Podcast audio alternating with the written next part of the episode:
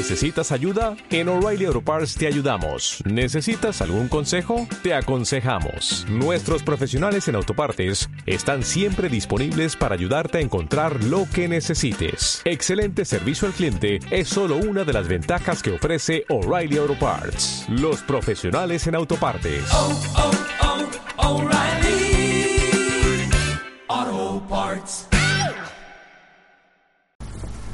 Muy buenas a todos. Hoy vamos a tratar, como bien indica el título, algunos términos. Algunos términos que para quien esté empezando eh, sí serán llamativos y serán reconocibles, pero que quien realmente quiera ir sabiendo un poquito más del tema tiene que entender que no están bien usados, realmente no están bien usados porque se tiene que saber qué se dice y por qué se dice cada cosa.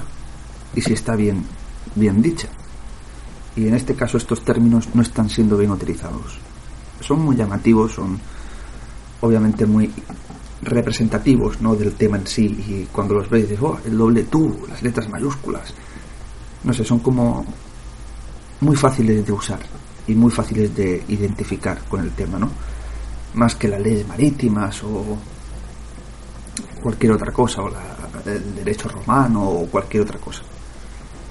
Pero realmente no están siendo bien utilizados. Y quien los usa como una verdad dentro de este tema no sabe muy bien realmente de qué está hablando. En este caso, yendo término por término, el doble tú. Cuando se habla del doble tú, se suelen referir, quien toca este término, a, a la entidad ficticia que está en los papeles, ¿no? en los documentos. Cualquier tipo de documento, pasaporte, pues, eh, una cuenta bancaria, eh, eh, un DNI que se llama en España, tarjeta de seguridad social, cualquier cosa que contenga el nombre, ¿no? Supuestamente lo que hacen es crear una, un doble de ti plasmado en un papel. Por eso se llama el doble tú. Pues bien, en ningún caso es un doble tuyo. Primero y principal, para ser coherentes, no se debería de hablar del doble tú. Se debería decir que eres tú directamente. Porque nosotros, cuando alguien nos pregunta, tú eres fulanito de tal, con número de identificación tal, tal, tal, o con número de pasaporte tal, tal, tal, tú dices, ah, no, no, ese es mi doble. No, tú lo que dices, no, sí, soy yo. Ese soy yo. Entonces en ningún momento hay un doble. En cualquier caso, que tampoco, pero en cualquier caso, eres tú directamente. Al menos tú te identificas como eso. No lo identificas como un doble tuyo. Y ellos tampoco lo identifican como un doble tuyo. Así que hablando en coherencia, ya desechamos que sea un doble. Pero es que aparte, estamos hablando de papeles. Un papel no es un ser vivo. Por tanto, ¿cómo un papel va a ser el doble de un ser vivo? Es ridículo. No es tu doble. Simplemente son papeles que llevan un nombre. Un nombre que está que es parecido al nombre que a ti te otorgaron al nacer. Solo que en letras mayúsculas y no siempre. Pero bueno, eso lo veremos eh, ahora. Entonces, no es tu doble. Simplemente es una entidad ficticia. Ellos lo que hacen es crear una entidad ficticia basada en el ser vivo.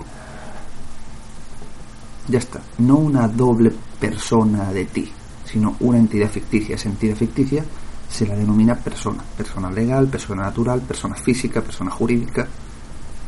Pero no es un doble de ti. Es otra entidad con la cual tú y ellos, obviamente mediante contratos, te vinculan. Pero a la vez tú aceptas ser esa persona. No ser el doble, sino ser esa persona. ¿De acuerdo? Así que cuando se habla del doble tú, tenés claro que no es el doble de nadie. Simplemente se acepta que somos esa persona. y que estamos vinculados a ese papel. Pero no como dobles ni como nada así. Si acaso, totalmente nos identificamos como ese papel, de forma directa, no como que ese papel sea nuestro doble. Bueno, yo creo que con esto más o menos queda claro el tema de, de por qué no es nuestro doble ningún papel, aunque lleve el nombre en mayúsculas, en minúsculas o como sea, no es nuestro doble. Pasando al siguiente término, el de las letras mayúsculas. Este sí puede ser el tema más, el término, perdón, más representativo y quizás también el más correcto dentro del tema. Pero aún así, no debe de tomarse como que sea totalmente válido, puesto que hay muchos países donde no se escribe ningún nombre en mayúsculas. Por ejemplo, en Holanda. En Holanda los documentos no te vienen en mayúsculas. Por eso mucha gente piensa que en Holanda no existe esta ley del doble tú o de las letras mayúsculas, cosa que es mentira. En Holanda también tienen un contrato que los vincula y los hace propiedad del Estado, esté en minúsculas, esté en mayúsculas o esté como esté. El hecho en sí es aceptar un documento del Estado que ellos te dan como propio y como identificativo de, del ser vivo. Ese es el tema, esté en mayúsculas, esté en minúsculas o esté como esté. Eso realmente no es tan importante. Entonces, más o menos igual que antes, cuando hablan de las letras mayúsculas y que mediante las letras mayúsculas te esclavizan, pues en algunos países sí, pero es que incluso en España hay certificados de nacimiento que no están en mayúsculas. O documentos de estos de que se llaman del nacido vivo, que tampoco están en mayúsculas. Que aquí en España se llama legajo de nacimiento y algunos, eh, perdón, no están en minúsculas. Supuestamente deben estar en minúsculas porque es el ser vivo y tal. Bueno, pues tampoco pasa eso porque se suelen escribir a mano. Entonces, tampoco tienen por qué estar en, en minúsculas ni el certificado de nacimiento siempre, siempre en mayúsculas. Sobre todo cuando hablamos de hace algunas décadas. Depende de quién lo escribe. Y eso no te exime de ese contrato vinculante con el Estado y de tu condición de esclavo del Estado y de propiedad del Estado. Entonces, aunque sí es un buen término, generalmente hablando, pero tampoco es un término determinante. No es como que sea una regla. Sí, sí, letras mayúsculas y ya eres esclavo. Si no está, ya no eres esclavo. Pues no. Que esté en mayúsculas o que esté en minúsculas es simplemente un estilo. Nada más. Un estilo de describir el nombre. No quiere decir que eso sea la parte que determina que tú eres un esclavo o no. Es simplemente un estilo en el que ellos escriben el nombre. Ya está. Lo importante en todos los documentos es, como siempre, la firma, no el, el tipo de escritura del nombre, sino quién emite ese documento y la firma del que acepta ese documento. Nada más. El resto, pues, si es bueno conocerlo, a lo mejor, pues para tener un acercamiento más eh, fácil al tema, pero no como algo determinante. Que si alguien ve un documento en minúsculas y diga, ah, no, yo no soy esclavo, lo tengo en minúsculas. No, tú eres igual de esclavo que cualquiera que lo tenga en mayúsculas. Así que esto también nos da una idea de quien usa tanto estos términos y tanto estos términos, pues a lo mejor no tiene tanta idea de qué es lo que está hablando. Como digo, para iniciarse está bien, pero cuando ya llevas un tiempo y te interesa el tema, pues hay que saber que no todos los documentos van en mayúsculas y que aunque vayan en minúsculas no te eximen de tu contrato con el Estado y de que seas propiedad del Estado. Y bueno, ahora ya por último, otros términos que quizá no son tan usados, aunque también lo son, como son los términos del vivo y del muerto. Los voy a tratar juntos porque realmente da igual son prácticamente lo mismo.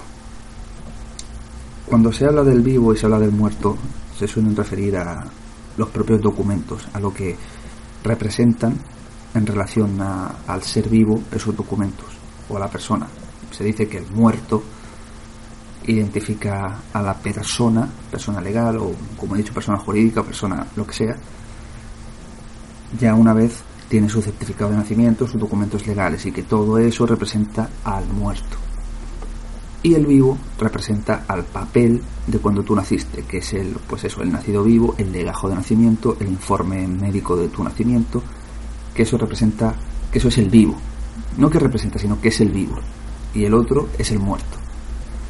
Bueno, volvemos un poco a lo del inicio, del doble tú. Mm, no está muerto ni está vivo, no es un ser.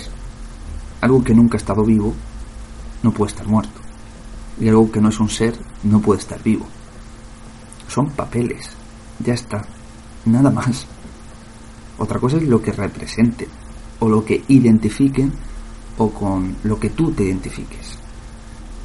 Pero eso no hace que sean papeles que uno esté vivo y otro esté muerto, o que representen una entidad muerta. Una entidad muerta se confirma cuando se tiene un certificado de defunción, por eso existe un certificado de defunción. Ahí sí te están viendo ya como una entidad o como una persona muerta, sin vida, ya no produces. Ahora todos tus activos, todas tus propiedades son totalmente como casi en herencia propiedad para siempre del Estado, ya de forma totalmente confirmada. Ya no hay forma de que tú eh, le reclames nada, porque ya estás certificado como muerto. Entonces el Estado tiene una forma de certificarte como muerto y no es mediante un papel. Así que también está mal dicho lo del muerto. Sí, es cierto que de alguna forma nos identifican como seres eh, más que muertos, no muy vivos, ¿vale? Al menos no, no muy conscientes, ¿de acuerdo? Más que muertos, no conscientes, que es distinto, no como muertos. Y terminológicamente sí hay algunos términos que se acercan a, al estar muerto, a cómo nos ven, pero no es realmente como que nos vean como muertos porque un muerto no produce nada. Y nosotros, bueno, ellos constantemente están produciendo de nosotros. Entonces, muertos, ni estamos muertos ni nos ven como muertos. Básicamente nos ven como entidades. Entonces, una entidad ni está viva ni está muerta. Es una entidad, ya está. El, ser que hay detrás está vivo o está muerto dependiendo de, pues eso, si tiene certificado de nacimiento, certificado de función, pues o ya está vivo o está muerto. Pero lo que hacen es jugar con, eh, con, con las entidades, que obviamente no están vivas, pero tampoco están muertas. Somos entes, llámalo como quieras, pero no muertos o, vivos. El papel este del legajo, del nacido vivo, no es el vivo, es un papel que refleja que el ser nació vivo y tiene vida, es un ser viviente. Y el certificado de nacimiento no te refleja como mm, un ser muerto, sino te refleja como un ser que es propiedad del Estado, que ya es una mercancía registrada en el Estado, como un activo del Estado, no como un activo muerto del Estado. Simplemente es una mercancía. No se le dice una roca no está muerta. ¿De acuerdo? Es una roca. Pues esto es lo mismo. Tú no estás muerto, eres un ente. Y bueno, yo creo que con esto más o menos eh, quedan claros esos términos. Y sobre todo que lo que nos consideran a través de esos papeles son entidades que básicamente no somos eh, seres vivos. No quiere decir que nos consideren que no somos seres muertos, sino que somos eh, empleados, somos entidades del Estado, propiedad del Estado, más allá de que nos consideren con vida o sin vida. De hecho, el término persona natural refleja una persona que vive, que siente, pero sigue siendo una persona artificial, no considerado un ser vivo en sí mismo, como término. Entonces, bueno, aunque no es que sean errores muy grandes, pero sí es bueno tenerlos claros para quien quiera entrar en el tema, pues que sepa de qué, de qué se está hablando en estos términos. Así que bueno, con esto ya termina termina el tema y hasta el próximo. Hola, buenos días, mi pana.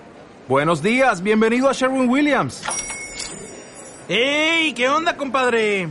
¿Qué onda? Ya tengo lista la pintura que ordenaste en el ProPlus app. Con más de 6.000 representantes en nuestras tiendas listos para atenderte en tu idioma y beneficios para contratistas que encontrarás en aliadopro.com. En Sherwin Williams somos el aliado del PRO.